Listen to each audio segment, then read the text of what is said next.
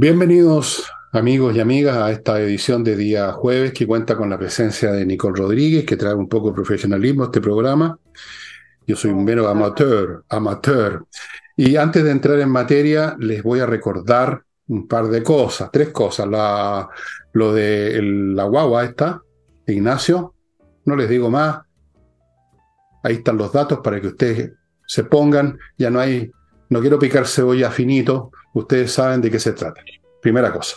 Segundo, hoy, si está viendo esto a ti temprano, puede estar a tiempo todavía reservar una mesa. Hoy jueves en la noche, ocho y media, en, el, en la Casa del Jamón hay otro espectáculo fantástico. Todos lo son, de flamenco, con grandes artistas.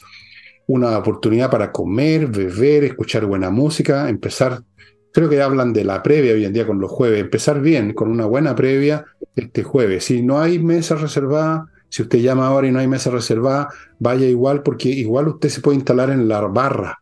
Hay una barra bastante larga donde uno se, se atrinchera, pide unos tragos y el espectáculo está igual prácticamente encima, así es que no hay problema.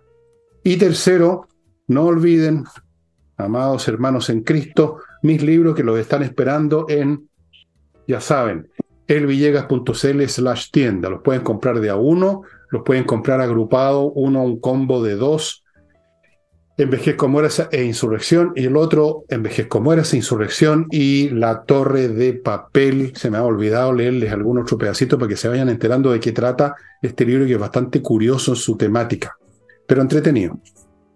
Y con eso entramos en materia y naturalmente eh, nos va a poner al día Nicole con los nuevos eventos relacionados con seguridad, entiendo que hubo otro enfrentamiento entre carabineros y delincuentes. Otro enfrentamiento y, es el tema que finalmente está todos los días. Efectivamente, tres carabineros fueron eh, trasladados en helicópteros porque fueron heridos a bala en un enfrentamiento en la Florida. Un delincuente murió y uno fue detenido. Ellos fueron a un procedimiento policial. Eh, en este minuto, mientras grabamos, la información todavía no es muy clara, pero eh, al parecer también fueron un procedimiento por un tema de droga, de transacción de droga. Em, entiendo que los tres carabineros no están en riesgo vital, están heridos, hay uno grave, pero no están en riesgo vital. Ahora, dicho esto, eh, vuelve el tema de la seguridad, del orden público la delincuencia, y partamos desde el punto de vista político.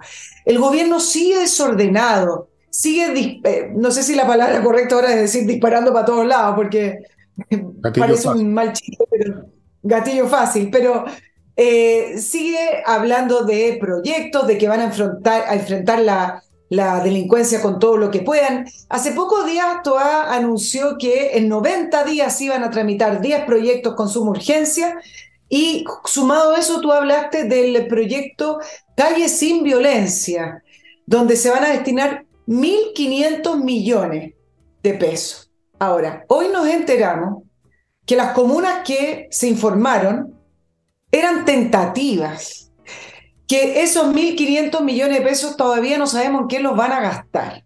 Entonces, nuevamente, estamos ante un gobierno de anuncios, de titulares, de ideas. Pero hoy en la moneda que se reunieron precisamente para ver el tema de este proyecto y de, este, de esta gran eh, iniciativa para enfrentar la delincuencia de calle sin violencia, no tiene comunas definidas, es decir, quieren enfrentarla, pero no saben cómo, tienen dinero destinado, tampoco saben cómo lo van a, gastar. Entre medio el alcalde, el alcalde Charp habló de que, adivina qué, 1.500 millones. Insuficiente, dijo. Todavía no sabemos los costos de la cosa y lo que lo van a gastar. Pero el punto político que quiero hacer acá es que al final de cuentas el gobierno de Gabriel Boric, después de ser tan enérgico con la ley Naim Retamal al principio, no en su promulgación, hoy hay dos situaciones que cambiaron. Carolina Toá está preocupada de no crear una crisis política al interior del, gobierno y para eso está eh, eh, este proyecto o esta iniciativa de las reglas de utilización de la fuerza, la RUF, que ya me voy a referir a ella, y el segundo cambio político es con el presidente Gabriel Boric, que diseñaron que no siga estando en primera línea, respondiendo todo, todos los días, sino que deje espacio a sus ministros para que enfrenten el día a día o la primera línea de, del tema de la inseguridad y la violencia. Y le diseñaron, adivina qué es lo que va a hacer, gira, se va a ir al norte a inaugurar un embalse y va a intentar sacarle más provecho a su nueva victoria. Ellos lo llaman victoria, yo no sé por qué trabajar 40 horas es una victoria para el país, pero ellos llaman la, este proyecto que es una victoria y va a tratar de sacarle un poco más de provecho como un triunfo del, del gobierno. Ahora, con todo este diseño, Fernando, desgraciadamente el tema de la violencia, de la inseguridad y el crimen organizado que se instaló en nuestro país es y seguirá siendo el tema más importante y preocupante. Cada vez que ocurren estos nuevos rediseños, mira, hoy como comenzamos el programa con tres carabineros heridos por un enfrentamiento a bala.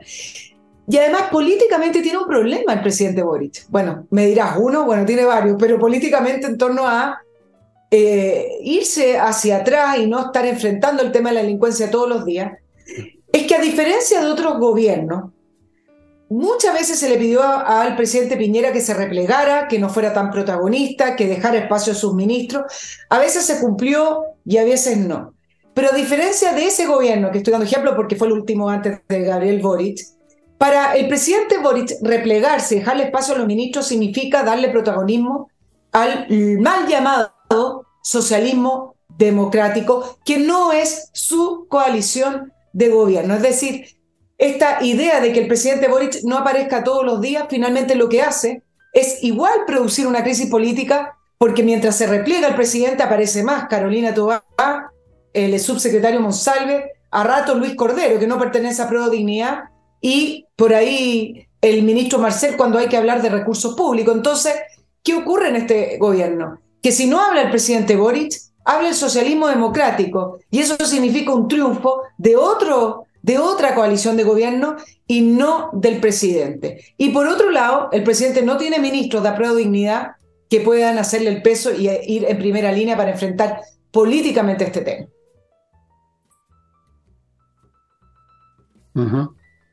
Ya voy a hablar de la RUF, pero te dejé ahí el espacio antes que... Ok. Bueno, si hay una, si hay una forma en que se manifiesta claramente lo fracasado del programa de este gobierno, de la revolución y de todo eso es el hecho que el gobierno gobierne con una coalición que no es de gobierno. Eso es bastante extraordinario, no lo yo no lo había visto nunca.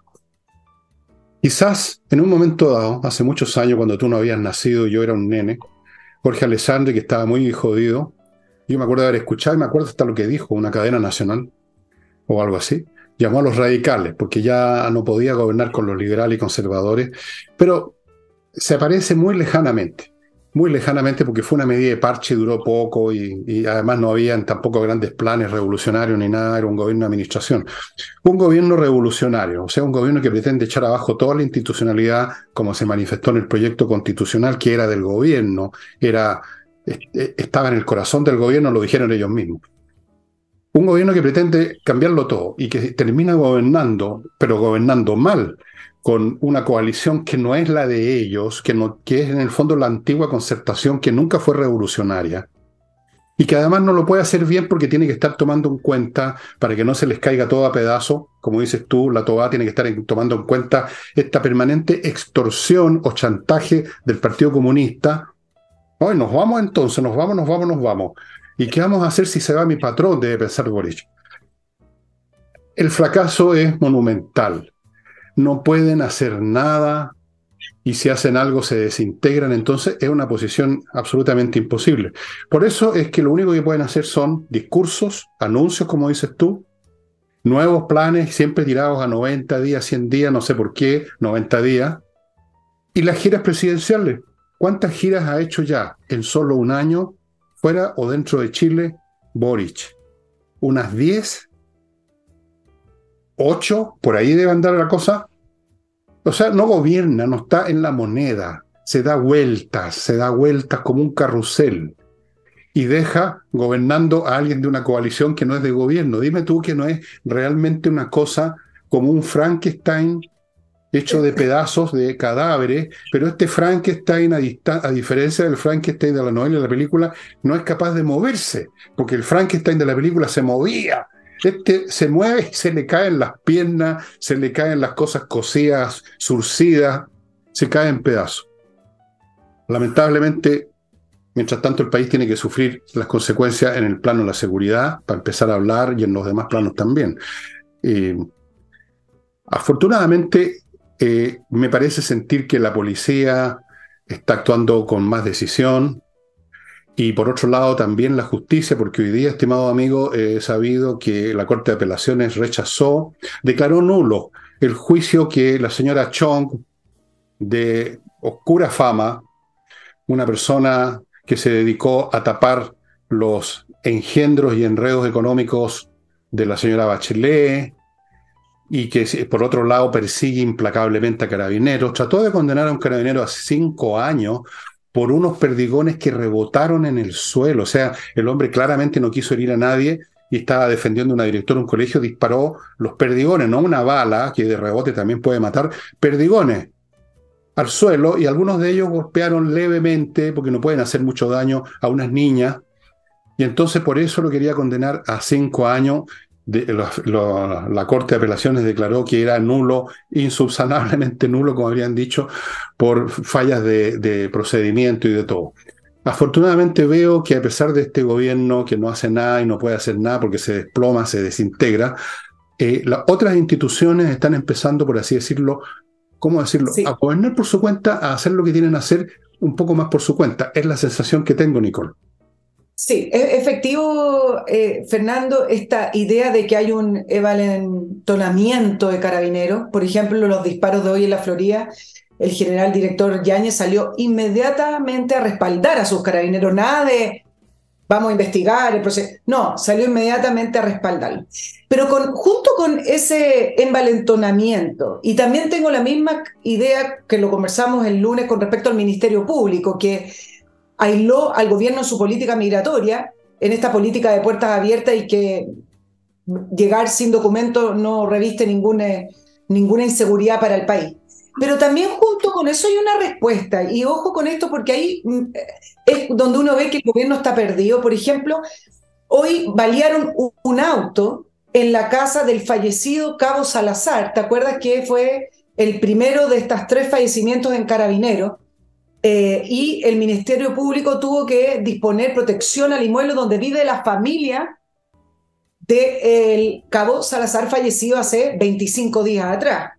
Yo en una entrevista eh, que está en mi, en mi canal de entrevista eh, estuve con el ex fiscal Luis Toledo y hablaba de la cantidad de fiscales que están con protección. Y a medida que las instituciones vayan reaccionando como corresponde y enfrentando de verdad la delincuencia y el crimen organizado, vamos a estar en esta situación en que el crimen organizado también va a empezar a responder. Y ahí es cuando vamos a entrar en algunas situaciones que son más complicadas y que el país tiene que saber que las vamos a enfrentar, pero que desde el punto de vista del Ejecutivo no se está mirando ni no se están haciendo las reformas que corresponden. Por ejemplo, la famosa RUF, eh, que fue eh, lo que pidió Toa como urgencia que se, que se discutiera, tiene un problema no solamente que colisiona con lo que se acaba de aprobar en la ley Naín Retamal, sino que la RUF no son leyes. el reglamento del uso de la fuerza es un parámetro, es una, es una guía, no es una ley. Y resulta que este gobierno lo quiere llevar a un nivel de ley. Y entonces, ¿qué pasa? Que colisiona con otras leyes. Las RUF se van actualizando constantemente. Son una, una, una manera en que eh, las policías tienen una manera de enfrentar la delincuencia, pero que se tienen que ir actualizando. Si lo llevan a rango de ley, cosa que no corresponde, resulta que para cada cambio en el actuar de carabinero vamos a tener que discutir una ley. Y eso lo único que hace es entrampar el actual de carabineros. Es decir, discutiendo la RUF en el Congreso, lo único que están haciendo es complicándolo todo porque efectivamente en el reglamento que entró el gobierno hay ciertas indicaciones que estarían colisionando con lo que se aprobó en la ley Nair Retamal y con ciertas disposiciones también de la justicia militar. Entonces, están enredándolo en vez de ayudar a que el sistema fluya. Fernando, ibas a decir algo. Iba a decir, iba a decir que tengo la sensación que a pesar de este entorpecimiento permanente que deriva o de la incompetencia o de la torpeza o del interés político o de todas esas cosas juntas, eh, las instituciones o a la gente que trabaja en las instituciones, concretamente, están haciendo lo que tienen que hacer nada más. Veamos el caso Carabinero. Independientemente de cómo redacten sus famosos reglas, rule of engagement, como dicen en Estados Unidos, reglas de cómo eh, eh, interactuar con delincuentes, qué sé yo, eh, los carabineros, por ejemplo, están ahora todos portando, en muchos momentos, la subametralladora UCI. La que le sacó Michelle Bachelet. Claro. Entonces, en la práctica pueden, todo esto, todo esto, todos estos cantinflas pueden discutir todo lo que quieran, inventar nuevas reglas y nuevos plazos, pero la gente se está, por así decirlo, tomando las cosas en sus manos, haciendo lo que tienen que hacer cada cual, como si hubieran dicho, bueno, este gobierno no sirve para nada, no gobierna, así que hagamos lo que tenemos que hacer, porque además nuestro pellejo el que está en juego. Así que yo no me voy a dejar balear porque hay una Chong o hay un, Tung o hay un Boris que están pensando en que lo único que tienen derecho a usar fuerza letal son los revolucionarios, la CAM, nosotros no. No, señor, yo voy a usar mi UCI a la primera oportunidad en que me disparen o que me amenacen con disparar, yo voy a acribillar al tipo. Eso es lo que está pasando en la mente de los carabineros, lo sé. Y con toda razón, pues ya era hora. Y los jueces, muchos de ellos, y fiscales, asustados, muchos de ellos esto empezó hace años cuando algunos pidieron traslado. Yo aquí he dicho tantas veces adelanté que ya se estaba produciendo esta presión contra el personal de las instituciones. Lo dije, ¿no? Mil programas. No sé si se acuerdas tú o se acuerdan los demás. Lo he dicho muchas veces que es la etapa final del crecimiento de una organización criminal cuando ya no solamente cometen crímenes, sino que intervienen contra el personal de las instituciones del Estado. Se infiltran, los amenazan, los compran, etc. Pero llega un momento también en que hay un grupo, hay una fracción que no son tan, tan, tan obsecuentes, llamemos, y que empiezan a reaccionar, se empiezan a, se empiezan a quemar, se empiezan a enrabiar, se empiezan a sentir como un animal que tú rincona y que finalmente saca las garras. Y empiezan a decir, no, pues vamos a luchar contra estos gallos. Vamos a hacer lo que tenemos que hacer independientemente de todas estas vacilaciones y volteretas del gobierno. Esa es la sensación que tengo. Puedo estar equivocado, pero es una sensación que se basa en algunos pequeños hechos que se han ido produciendo en estas últimas, no sé, ni siquiera quincena, en una semana o dos, debido a la muerte de los carabineros. Claro, ahora, yo, yo sigo en esa momentito, momentito, perdóname, Nicole, que si no, se nos vayan, ya vamos en 20 minutos de programa. Amigos, primer bloque, AutoWolf. ¿Qué es lo que es AutoWolf? A ver, Nicole, ¿qué es lo que es AutoWolf? ¿Te acordáis? No tengo idea. Ya, autowall.cl, la empresa que va a su casa a reparar la carrocería de sus vehículos. ¿Ok? Y lo hace muy bien delante suyo, ante sus ojos. Dejan el auto impecable, pintura, desabolladura. Si es muy serio, muy grave, se lo llevan a un taller que tienen ellos, pero muy pocos días, menos de una semana, el auto queda fantástico, lo sé por experiencia. Autoworld.cl.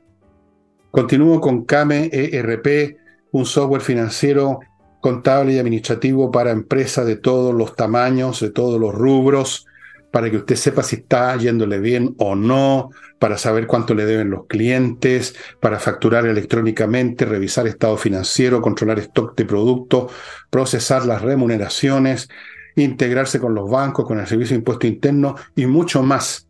Este sistema es muy sencillo de usar, se implementa en dos horas y hay planes desde 12 UF al año o sea, una al mes, nada.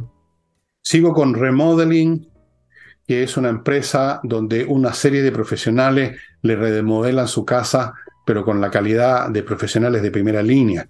Temas de pintura, pisos, gafitería, amoblado de cocina, que hay que cambiar, qué sé yo, no sé, por la plato, todas esas cuestiones, eh, las alacenas, temas de mansarda, ampliación, achicar, de aumentar, todo lo que es remodelar hecho por profesionales, incluyendo en algunos casos arquitectos cuando hay temas ya de ampliación y cosas como esa. Amigos, no se basen, no se confíen en el, en el, en el, en el maestro Chaquilla simpático que dice que le hace a todo, que sabe de todo, porque esos no saben nada. podían incluso estar en el gobierno. Remodeling. Y termino este bloque con Edifito. Este es un software para administrar integralmente edificios. Se está usando en toda América Latina, en miles de edificios. Es muy eficiente porque todos los aspectos de un edificio, físicos, contables, administrativos, financieros, sueldos del personal, etcétera, están contemplados, integrados en este estupendo software. Nicole. Sí, eh, en la línea de lo que tú estás planteando, efectivamente, si esta dinámica continúa, lo que va a pasar es que la ciudadanía y las instituciones van a estar operando por un lado, la izquierda presionando al gobierno por, por otro, y el gobierno va a ser simplemente un, gobierno aislado, un, gobierno ignorado y capaz de entrar en, en la dinámica que está pidiendo el país. Ahora, por mucho que las instituciones quieran reaccionar, tú sabes que yo el lunes quise ir a temas específicos de la institucionalidad en Chile y hablamos de aduanas, de las carencias de aduanas. Y, me parece que a medida que vayamos necesitando y creyendo en que efectivamente el Estado tiene que reaccionar, nos vamos a dar cuenta de falencias que son mucho más profundas de las que creíamos. En el caso de Carabineros, por ejemplo, partamos por el tema de la dotación. Tú sabes que eh, mundialmente el promedio ad hoc para poder enfrentar la delincuencia, el crimen, son 450 carabineros cada 100.000 habitantes. En Chile tenemos 300 carabineros.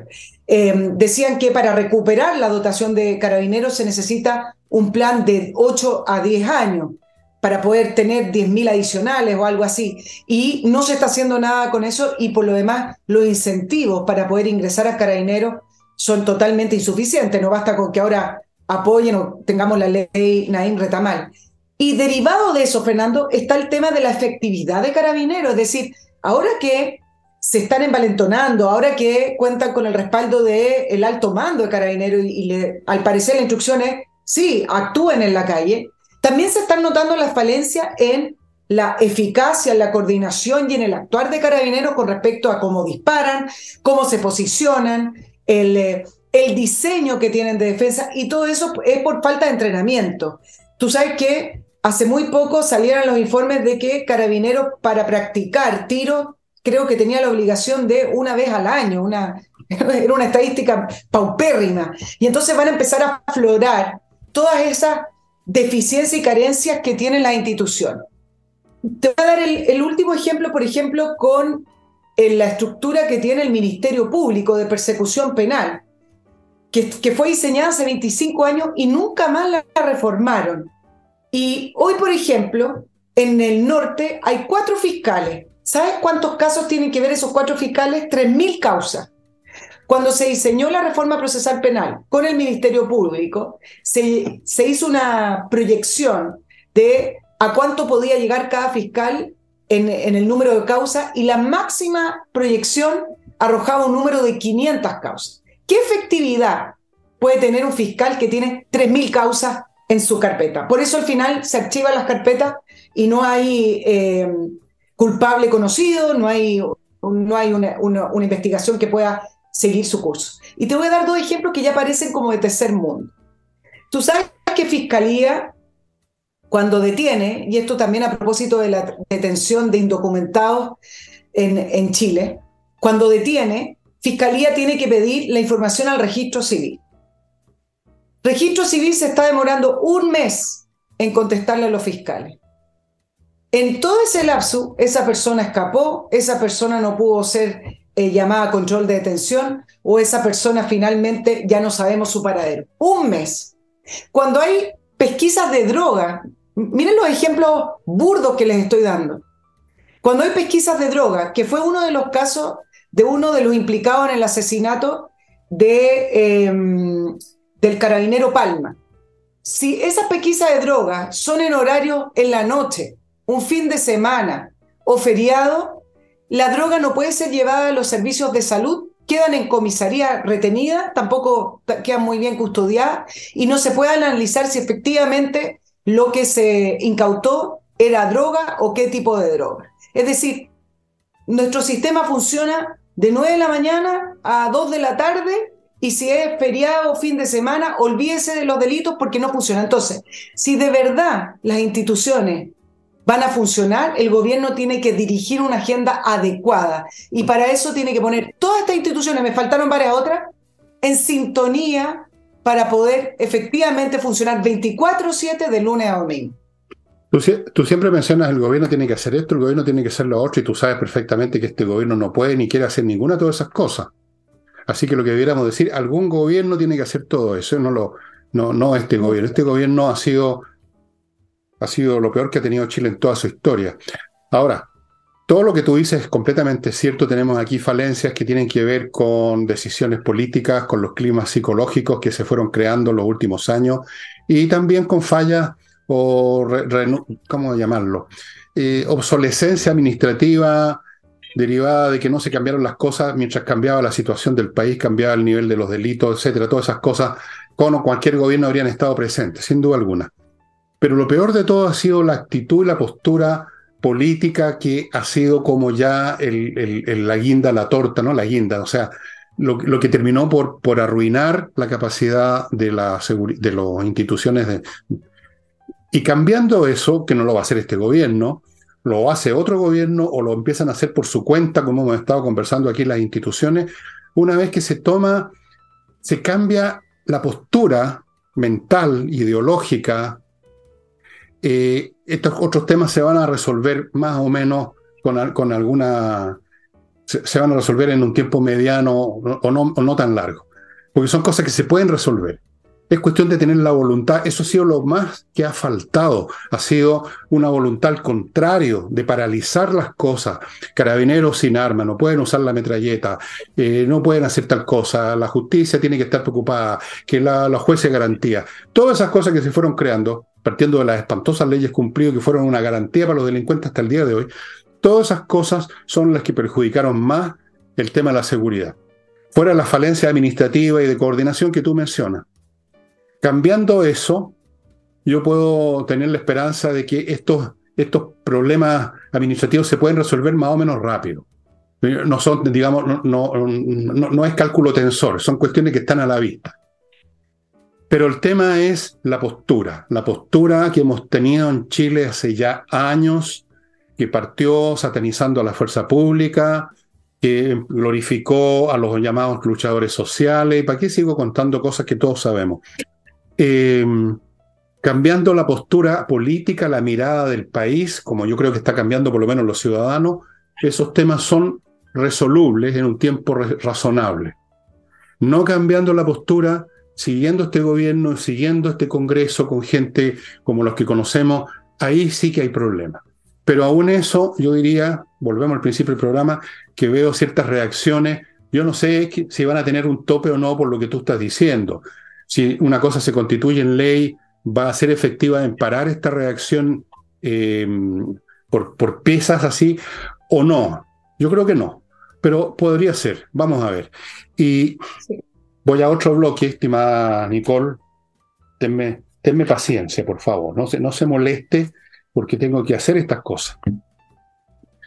Si no las hago yo, no las hago, no las hace usted. Así que KM millas, amigos, si usted tiene millas acumuladas por sus vuelos y no las ha usado, no las va a usar, bueno, por eso se acumularon, porque no las ha usado, vaya a kmmillas.cl y se las van a comprar a buen precio.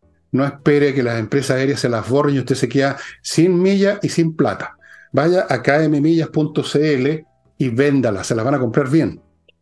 Por último, si no le gusta el precio, no las vende. Pero vaya, vaya a kmmillas.cl. Sigo con Inviertanusa también .cl, empresa que le facilita enormemente sus inversiones inmobiliarias en Estados Unidos. ¿Por qué? Primero porque le ofrece un portafolio con muchas opciones. Segundo, lo pone en contacto con la banca norteamericana. Tercero, le consigue financiamiento en esa banca. Cuarto, le tramita, si usted quiere, una visa de residencia. Y quinto, si tiene algún problema con la compraventa, ellos van a estar con usted. No se van a hacérselo los locos van a estar con usted, aunque ya se hizo la compra, usted ya les compró, igual van a estar con usted para ayudarlos a resolver el problema. Y termino este bloque con compreoro.com. Una estupenda manera de tener una póliza de seguro financiera es tener en su casa o donde usted quiera lingotes de oro, de plata, monedas de oro todo certificado por la Universidad Católica que tienen un 99,99% de pureza. El oro y la plata no pierden valor porque son valor en sí mismos. No son un símbolo, no son un papel, no son un título de la deuda pública, no son una, una acción, son cosas que tienen valor en sí. Por eso que son una póliza de seguro. Cualquier problema usted vende eso y Liz Taylor. Volvemos con Nicole. Y un si tema me permites, un poco para, por lo menos a mí de repente me empieza a latear Chile, la verdad. Bueno. Vamos un poquito a lo internacional, porque, amigos míos, yo ayer les dije, yo sé que Nicole piensa lo contrario en esta materia, y yo ayer les dije que estoy olfateando que hay vientos de guerra que vienen fuertes, por lo menos se dan, por lo que yo he estudiado de historia, todos los fenómenos y los procesos previos a toda guerra que jamás haya existido. La acumulación de tensiones, los ejercicios militares, la acumulación de tropas, el lenguaje que se está haciendo más agresivo, eh, las conversaciones o los arreglos diplomáticos ya no tienen resultado. Todos esos son siempre los preludios de toda guerra que jamás haya habido en este planeta. Y todas estas se están dando ahora en la relación entre China y Estados Unidos, en la relación entre Irán e Israel, donde no hay ninguna comunicación diplomática que conozcamos por lo menos, que conozcamos. Eh, ¿Para qué hablamos de Rusia con el resto del mundo? Ahí no hay ninguna relación diplomática, ahí las cosas se están discutiendo a balazo limpio. Todo está muy podrido y podríamos agregar Corea del Norte, que ya parece que desarrolló capacidad para lanzar sus bombas atómicas, que tiene varias, al continente americano. O sea, desarrolló el vector que se llaman, los misiles. Sin eso, la bomba es una cosa que usted tiene en su casa y qué hace con ella. Tiene que tener la capacidad de dispararla. Así que Sí. yo me baño bien podrido, Nicole. Sí, no es que piense 100% lo contrario. Lo que, lo que creo es que estamos todavía en la fase de, quizás, de armamentista, de la fase de nuevas alianzas. Sin duda. Yo lo- donde, donde opino lo contrario es que sea inminente que sea luego o este año. Ahora, eh, ¿qué vas a decir? Nada, diga, dale nomás. Va.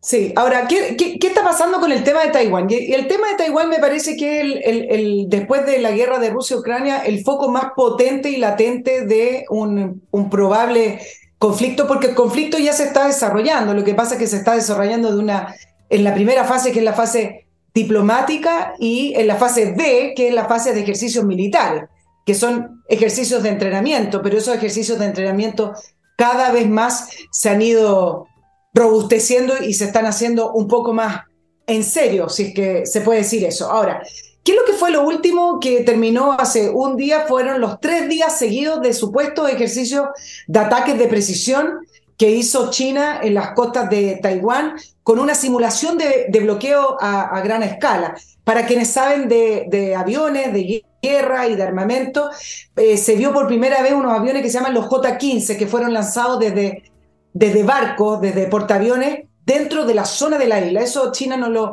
había hecho nunca. Pero, y por el otro lado, Estados Unidos y Filipinas empezaron a reactivar maniobras también militares en conjunto, y según los expertos, estas maniobras son las más grandes que nunca se han visto en la historia en la relación de ambos, de ambos países. Ahora, pero donde me parece que se ve bastante más claro el diseño que está siguiendo China con respecto a Taiwán es los movimientos políticos y diplomáticos, porque me parece que en esta primera fase que está siguiendo China es aislar a Taiwán. ¿Qué es lo que hizo China?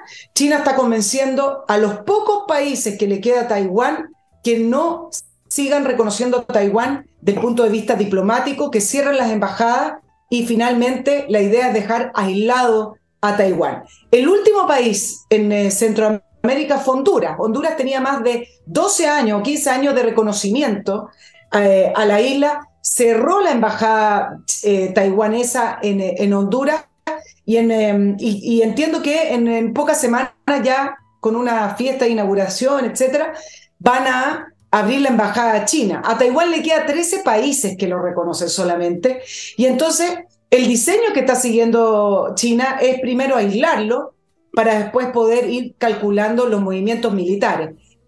Lo que pasó con Honduras es lo que ha pasado con China en otros países. Di el ejemplo de Honduras porque queda acá más cerca, en el sentido que llaman la diplomacia de bolsillo. Honduras está con una situación económica paupérrima, no solo eso, le debe 600 millones de dólares a Taiwán. ¿Y qué es lo que hizo China?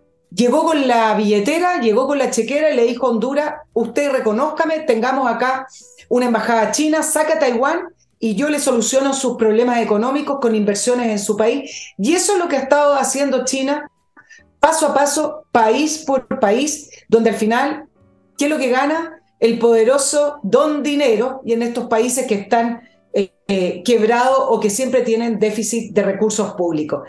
Y eso es lo que está pasando. Ahora, los analistas militares eh, norteamericanos nunca han dicho que China no va a invadir Taiwán. La pregunta es cuándo va a invadir Taiwán. Y dicen que para eso falta, porque lo que ocurre en la guerra de Rusia y Ucrania va a determinar lo que haga China. Hay muchos escenarios probables. Dime, Fernando. Bueno, lo del aislamiento, eh, el aislamiento no creo que es bastante irrelevante porque estás hablando de países muy pocos que no tienen ningún peso, que Honduras cierran una embajada no significa nada, no afecta nada. Si es por aislamiento, se está aislado de ese punto diplomático Taiwán por el hecho que no tienen embajada de Estados Unidos ahí. O sea, y Europa. O sea, ya ese, ese, ese proceso ya en lo esencial se produjo hace mucho tiempo. Se produjo cuando Estados Unidos, por ejemplo, proclamó que realmente la única China es la China continental. O sea, esa fase se cumplió hace tiempo. Los pocos países que puedan faltar no, no hacen diferencia si, si no, no, van a generar un aislamiento decisivo. No, no están en esa los chinos, eso, eso, ya se superó. Por supuesto que querrán que los que quedan también se, se salgan de, del reconocimiento, pero eso ya es irrelevante. En cuanto a los ejercicios, esto ya no son ejercicios. Tú, un ejercicio normal tú lo llevas a cabo en tu territorio y punto. Estos son acciones militares sin disparo. Rodear un país, invadir su espacio aéreo con aviones con, con, con, la munición puesta en las alas. Eh, llevar un, un, portaaviones con aviones que hacen lo mismo de todos lados y rodean y, por lo tanto encierran, asedian Taiwán por tres días. Eso es una acción de guerra sin balas, no es un ejercicio militar. Ello es, es una preparación. Es un poco lo que pasó en Ucrania. A mí, a mí me da risa de repente la, la miopía de algunos observadores eh, cuando todavía el día antes que los rusos invadieran Ucrania decían, no, si eso no va a pasar, estamos en la etapa de la diplomacia. No, si eso, eso ya está superado hace rato. Es cuestión, puede que hayan algunos gestos, unos, diplomáticos que van para allá y para acá, pero eso ya no tiene peso. Es, una, es una palanca rota que no, para donde tú la muevas, no ya no produce efecto. La única razón por la cual China no ha llevado a cabo sus acciones todavía es por razones militares, no diplomáticas no está segura de que tenga los medios para conseguirlo todavía y por lo tanto siguen entrenando militarmente para la acción, como lo hicieron los rusos con Ucrania durante varios meses previo a la invasión, que estuvieron acumulando y preparando su gente para eso. Eso no era un ejercicio, es el nombre que le dieron, pero no un ejercicio. Eh, cuando digo inminente, no digo que sea mañana, Nicole. Por supuesto. Dije ayer, por ejemplo, puede ser este año, que son meses, no semanas ni días, o el próximo. Pero la situación es, va para allá. Va para allá en alguna parte. Eh, yo he estado siguiendo la prensa israelita, por ejemplo, respecto al tema con Irán, y cuando ya tú ves a jefes militares que están diciendo de frentón que están con todo el dispositivo listo para cuando sea el momento hacerlo, tú ya dices, bueno, aquí no hay diplomacia ya, pues. ¿Qué diplomacia? ¿Qué diplomacia podría haber entre Israel e Irán en este momento? Ninguna. De hecho, ya hay guerra. Ayer mismo los eh, israelitas bombardearon posiciones iraníes en el Líbano, el bombardeo más grande desde, desde hacía 17 años. Si eso no es guerra, yo soy la Cleopatra. Es una guerra que todavía no se está librando tan directamente, sino que por proxy, pero es guerra. Vamos para allá. Si va a explotar en una semana, en un mes, en seis meses, o en un año, o un año y medio incluso, eso en términos de la historia mundial no es nada, Nicole. Es cero. Yo creo que hay que prepararse para lo que viene, porque esto no se va a resolver por medios diplomáticos. Ninguna de estas crisis se va a resolver por medios diplomáticos. Ninguna. Como no se está resolviendo la de Ucrania y Rusia, donde entre paréntesis Macron está haciendo el ridículo, el presidente de Francia va viajando para allá y para acá buscando soluciones diplomáticas cuando eso se acabó hace rato.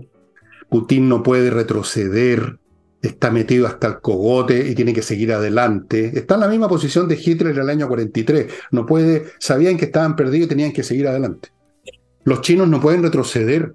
Se derrumba el prestigio del Partido Comunista si dicen mañana, bueno, ya no vamos a invadir a nadie.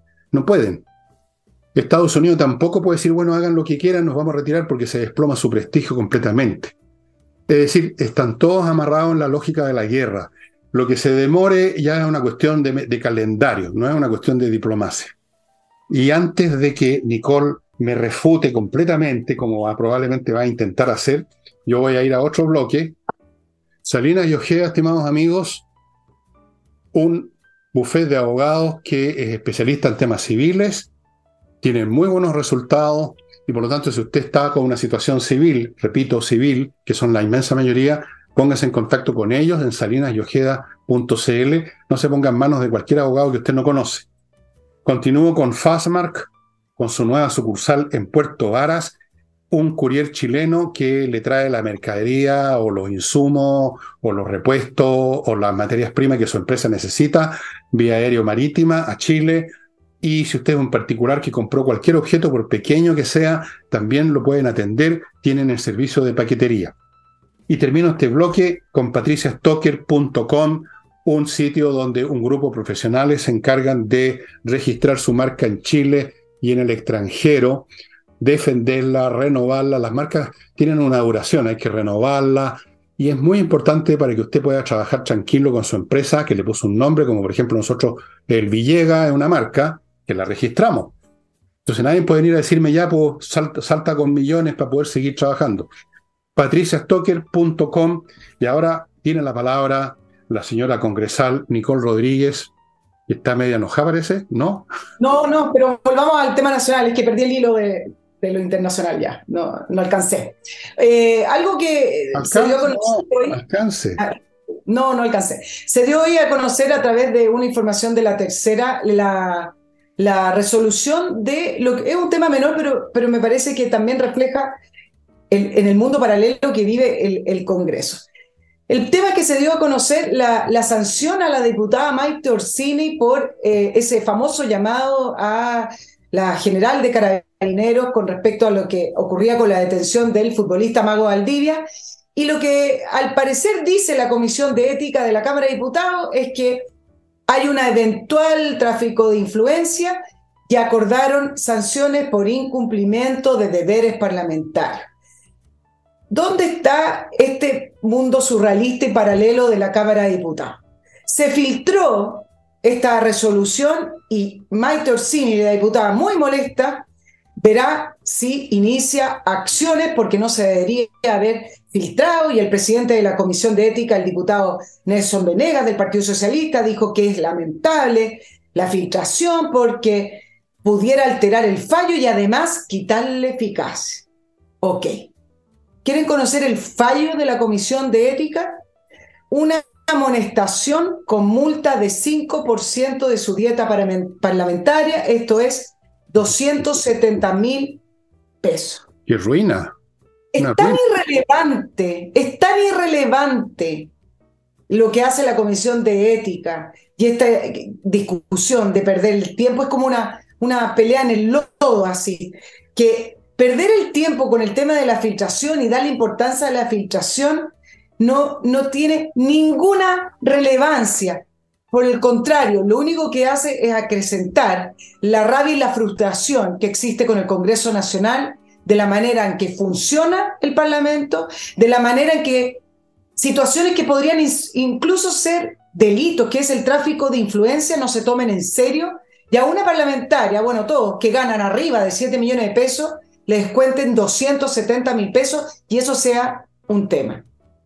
Nada más que decir. Para la risa, ¿eh? esto de las comisiones de ética me recuerda a los partidos cuando sacan el Tribunal Supremo.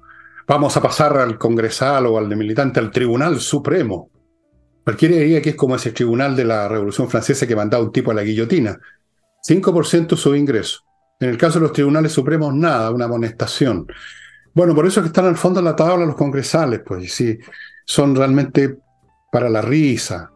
Eh, y molestan porque ganan tanta plata siendo tan ignorantes, tan pencas, tan chuecos, eh, tan perjudiciales para el país. Piensa tú que gran parte de los problemas económicos que tenemos se deben a la inflación, que se deben a las votaciones de, de los retiros de fondos. Si no se olviden, señoras y señores, que estos señores votaron favorables. ¿Cuántos retiros son? ¿Cinco que ya han hecho? ¿O seis? No, no. ¿Cuatro? Cuatro retiros, cinco perfectos. 18 de abril se podría votar un sexto retiro. Bueno, ahí lo tienen, ahí tienen el Congreso. Es grave cuando uno mete a, dirigir o a tener peso en la conducción de un país a una manga de...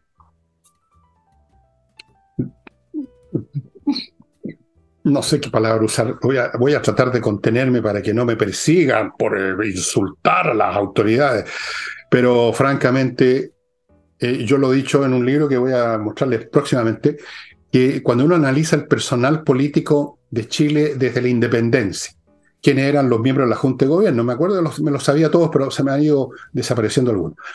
El primer Congreso, Bernardo Higgin, los ministros que tuvo, después los, los decenios, Prieto, Mon, Prieto Bulnes, Moni Pérez, después el gobierno que vino para la guerra, y así llegamos al siglo XX, analizamos los, los dirigentes de los partidos, o sea, miles de personas.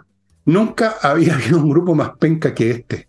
Este es el, y es objetivo, objetivamente, los más ignorantes, los más chantas, los más chuecos, los más corruptos, los más tontos, los más ilógicos, que es lo peor, lo peor de lo peor de lo peor, los más comediantes, los más cantinflas. El peor personal político que hemos tenido en toda la historia de este país es este Congreso y la gente lo siente y lo pone así en las encuestas. Sí, oye, y a propósito de, del, del, nuevo, de la nueva generación gobernando, el fin de semana, curiosamente, pero no es tan curioso, acá les voy a plantear mi tesis, dieron dos entrevistas a la alcaldesa de Ñuñoa, Emilia Ríos, que es del Frente Amplio de Revolución Democrática, y también dio una entrevista el alcalde de Maipú, Tomás Bodanovich, también de Revolución Democrática, diciendo que a ellos les faltó experiencia para gobernar. Es decir, en esa entrevista, por ejemplo, en el caso de Bodanovich, dice que administrar el Estado es un proceso complejo y nosotros no sabíamos hacerlo. Em, esta es una coalición, dijo Emilia Ríos, que nunca había gobernado y que no estaban preparados. Bueno, y nadie respondió, excepto esta semana, donde le responde la diputada de Revolución Democrática del mismo partido, Catalina Pérez, y dice que no está de acuerdo con esas reflexiones y que todas las coaliciones estuvieron siempre discutiendo si se hace bien o mal y que eso no es ningún problema porque pueden cambiar el rumbo. Pero acá yo quiero hacer una, una diferenciación. Que dos alcaldes de la misma coalición, que ya saben que les queda prácticamente un año para volver a ir en campaña, den la misma tesis de por qué les está yendo mal en su administración de la alcaldía o si lo, lo, lo extendemos hacia el gobierno. De la misma manera, no es una reflexión, es una estrategia comunicacional, que son cosas muy distintas.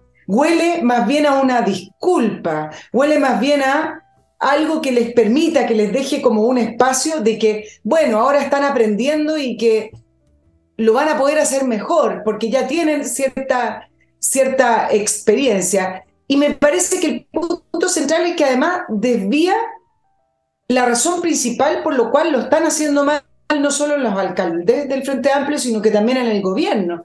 Y es que tienen malas ideas, es que tienen diagnósticos equivocados, desvía el punto ideológico que también entrampa esto. Y entonces discutir si tienen o no experiencia, al final es una estrategia que les conviene, porque deja espacio para decir, bueno, nadie aprende, la gente aprende haciendo. Y no se trata de eso, se trata de una coalición que llegó al poder con un diagnóstico, con una ideología determinada, y que eso no calza con el país. Y Diego Ibáñez, que fue la última respuesta hoy, sacó una nueva tesis respondiéndole a los alcaldes él es de Convergencia Social, el partido del presidente Boric, diciendo que, que no, no, no es un error de diagnóstico, ni faltan recursos. O sea, ¿qué quiere decir? Nos falta plata para hacerlo mejor. Siempre dicen lo mismo. Bueno, ¿qué, ¿qué, otra cosa se puede esperar? Malas ideas y además incompetentes. Porque son parte de esta generación política que es la misma que alimentó el Congreso, penca. Si, yo lo dije el otro día con todas sus letras, una generación penca. Eh, gente adoctrinada con tonteras, con folletería, con eslogan, con la internet, con discursos, con buenismo, como dicen algunos. O sea, profundamente torpes, necios, necias eh, y arrogantes. Además, creen que tienen la verdad revelada y como tú dices muy bien, están haciéndose como esos primeros ministros japoneses que dejan la crema y salen haciendo unas venias pidiendo excusas. No nos bastan las excusas. Ahora, me pregunto, porque yo quiero ser objetivo, si en el otro sector hay gente competente, yo creo que tampoco. ¿eh? Porque esta generación, digamos, los abarca todo, que no es meramente que justo salieron medios, medios lesos los de izquierda. También al otro lado, yo no sé quién, quién podríamos poner, salvo quizás los extraterrestres, a, o habría que llamar a todos los jubilados, gente de 75 años para arriba, que ya arrastran las patas como yo, a ver si por lo menos alcanzan a durar dos años para mantener las cosas a flote, no sé. Porque son penca. Y son arrogantes, y eso es lo peor, porque cuando si un Einstein es arrogante, uno dice, bueno, pero es Einstein. Si un Miguel Ángel es arrogante, uno le tolera, ¿no es cierto? Y eran muy cachetones varios de ellos, Mozart era bien cachetón, pero era Mozart. Pero estos pobres pelafustanes intelectuales votados a Macanú, creyendo que tienen una ética superior, una visión superior, y solo han hecho algunas cositas mal por falta de experiencia, es intolerable. Vayan a bañarse, estas alcaldesas ¿A quién creen que engañan? Bueno, yo te voy a decir a quién creen que engañan, al pueblo chileno. Y capaz que en eso tengan razón que lo logran engañar, porque no hemos demostrado mucha astucia. Aunque lo del 4 de septiembre me da alguna esperanza, aunque también sé muy bien, Nicole, y tú también lo sabes, que el proyecto de la constitución fracasó porque ellos fueron demasiado estúpidos. Se pasaron demasiado la raya. Si hubieran sido un poco más cuidadosos, habrían ganado la, la, o sea, fue porque llegaron a un extremo de estupidez. Y algo habrán aprendido. Y a propósito de eso, recordemos a la gente que hay que votar en mayo. Le guste o no le guste a usted, señora, señor, que es una lata, vaya a votar o si no, a dejar el país otra vez en manos de los mismos. Y elija a alguien que usted le dé confianza, que no se dar una voltereta, como tanto, no voy a usar la expresión que se usaba antes, que se la dan por miedo o por hacerse lo simpático para que no lo funen o no sé, por cualquier cosa. Elija al tipo o a la tipa, especialmente tipa, porque los tipos son mucho más cobardes, más dura que encuentre. Alguien así como la Nicole. Búsquese un símil de la Nicole. no. no, pero sí, ahora es, es, curioso que empiecen a reflotar el tema de la experiencia y la falta de experiencia en, a puertas de una elección.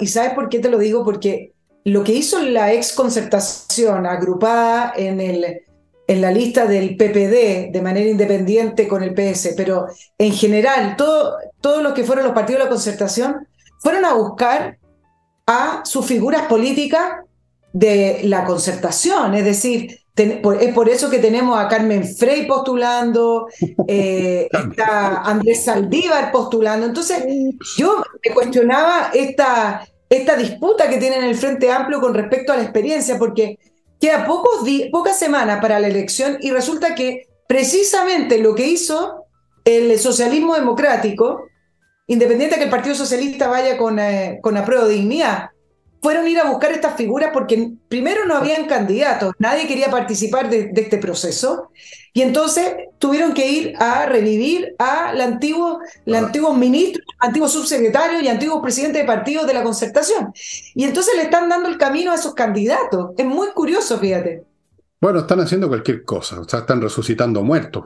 Ahora lo de la Carmen Frey ya francamente es para tiritar, porque es la señora que fue a tirarse de rodillas al domicilio de Boris a ofrecerle todo. Aquí está toda mi persona, haz conmigo lo que quieras, me entrego a ti. Poco menos le faltó. No sé si Boris ha aceptado la oferta, pero le faltó eso nomás a la señora. Y ahora la vemos apareciendo resucitada, le pasaron el plumero de candidata. ¿Quién más, Andrés Saldívar, dijiste? Sí. Chota. ¿Quién más, el conde Montecristo creo que van a traer también? Emilio Recabarren, lo van a sacar del cajón, digamos, el esqueleto de Emilio Recabarren. Por Dios. Pero la publicidad de Carmen Frey interesante porque dice, eh, en la radio, si ustedes la escuchan, dice, ustedes me conocen, yo... Y la conocemos. Una mujer, una mujer de principio, de una sola línea. Mucha la, la misma democracia cristiana que dijo que no conocía el, programa de, de, la, de Michelle Bachelet, la misma democracia cristiana que dijo que no iba con el Frente Amplio, no podía estar con el Partido Comunista, pero que le abre la puerta del living de su casa al presidente Boric cuando era candidato. Bueno, la misma, la misma democracia cristiana. Bueno, es francamente impresionante, pero ya saben, por eso, estimado amigo, vuelvo a repetir, cuando elijan su candidato, yo ya elegí el mío, ¿ah? no voy a decir cuál porque no, no me compete, ya tengo un candidato, lo busqué, el que me pareció más sólido, haga usted lo mismo, amigo, no se confíe en las listas, porque hay cuatro, tres, tres listas, no cuatro, cuatro contando unos independientes. Bueno, no diga, ah, ya voy a votar por esta lista de a favor o en contra, que sé yo. Ojo con, con los nombres. Miren que ahora la política es una cuestión de individuos que se pegan volteretas, no es una cuestión de partidos con disciplina, se acabó. Eso es la disciplina del partido y el voto de la, de la bancada ya se acabó. Lo hemos visto más que suficiente. Y antes de que Nicole cierre el programa, les recuerdo Climo, que tiene los mejores equipos que están instalándose en muchas empresas en el sur de Chile. Haga usted lo mismo en cualquier parte del país, también por supuesto los privados como vuestro servidor y tengan la climatización que usted quiere, fantástica. Y no olviden amigos, si quieren realmente poner, vender esa propiedad que ha estado estancada quizás cuánto tiempo en un corredor cualquiera, acuérdense de Ángel Hey, un corredor que tiene métodos de trabajo y técnicas de trabajo que le permiten con mucho más eficiencia finalmente vender lo que usted quiere vender. Va a tener más probabilidades. Por supuesto que uno no puede asegurar 100%, pero va a tener más probabilidades. Y Nicole, le quedan como tres minutos. Sí, que a poquito voy a meter a, a, un actor internacional en este puzzle del eh, Asia-Pacífico y de lo que está ocurriendo con la carrera armamentista, y es India porque está calculado que en pocos días más India va a superar a China como el país más poblado del mundo con 1.430 millones de, habitantes. Es un dato importante porque se le suma que tiene además una población muy joven y una tasa de fecundidad de 2.5. Ustedes saben que la, la tasa de recambio es de 2.1. ¿Y, qué tiene en, del otro lado India? Tiene a China, la otra superpotencia con la que siempre ha competido, con una tasa de fecundidad muy baja de 1.28 que no ha podido cambiar, que no ha podido contrarrestar, porque la política del hijo único, que fue durante mucho tiempo la única política que podían seguir las mujeres, pero además el desarrollo y la y el ingreso de las mujeres a, producir y a trabajar ha hecho que las mujeres en China simplemente no quieran tener más hijos. Entonces, lo que ocurre finalmente es que China ha perdido potencial en su capital humano, es una población que va envejeciendo. Y entonces, ¿qué está pasando? Estuvieron comparando algunos indicadores los, los, los, territorios de China y de India y qué país tenía más potencial, por ejemplo, en cultivo. Y varios analistas decían que en India, por ejemplo, eh, más de la mitad del territorio indio es cultivable. En el caso de China, solo un 13%. Y así iban comparando distintos factores que hacían presagiar o que uno podría proyectar que India en algunos años más podía superar a China en una serie, en una serie de indicadores. Y esto ya está haciendo que cambie la posición de India. Por ejemplo, está reclamando un puesto permanente en el Consejo de Seguridad, donde hay cinco miembros permanentes con China. Eh, está reclamando también con mayor fuerza que se le respete la frontera. Acuérdense que China con India tienen una frontera compartida de 3.440 kilómetros y tienen muchas zonas en conflicto, por ejemplo, hasta Cachemira. Por lo tanto, bueno, no voy a poder terminar, pero el, factor India en esta escenografía que tú escribías, Fernando, va a ser un factor relevante también a la hora de las decisiones que tome China. Sí, eh, así es, verdad. El futuro va, para, para la India. Y China tiene muchos problemas demográficos, económicos, distintos grupos adentro, también los tiene India, pero nunca tanto. Eh, sí, y los chinos también complicados con eso. Eso es otro factor que puede impulsar eh, un conflicto bélico, ¿no? De repente las naciones escapan de sus problemas yendo para afuera para generar una cohesión, aunque sea momentánea. Se ha visto muchas veces, hay estudios sobre eso, pero en fin, esperemos. Esperemos, pero yo no espero más que lo que veo venir nomás. Ojalá me equivoque 100%, por supuesto. Yo no tengo ganas de salir, de tener razón en medio, de, la, en medio del hundimiento del, del planeta, poco menos. Y eso sería todo, estimados amigos. No olvide que hay, que hay que votar en mayo y hay que buscar un candidato sólido, sólido. Yo tengo ya el mío. Si alguien me quiere preguntar cuál es, me pueden mandar una carta y yo le respondo en la privada, pero así públicamente no lo voy a hacer, creo que no corresponde. No voy a hacer campaña política. Eh, a ese nivel, por lo menos. Y eso sería todo, estimados amigos. El viernes estoy solo, el sábado tenemos el sábado cultural, que no tengo idea qué va a ser, el domingo tampoco sé qué escritor voy a poner, en fin, ya iremos viendo, y el martes nuevamente estaremos con Nicole Rodríguez. Y eso, muchas gracias a todos, chao, chao, nos estamos viendo, estimados.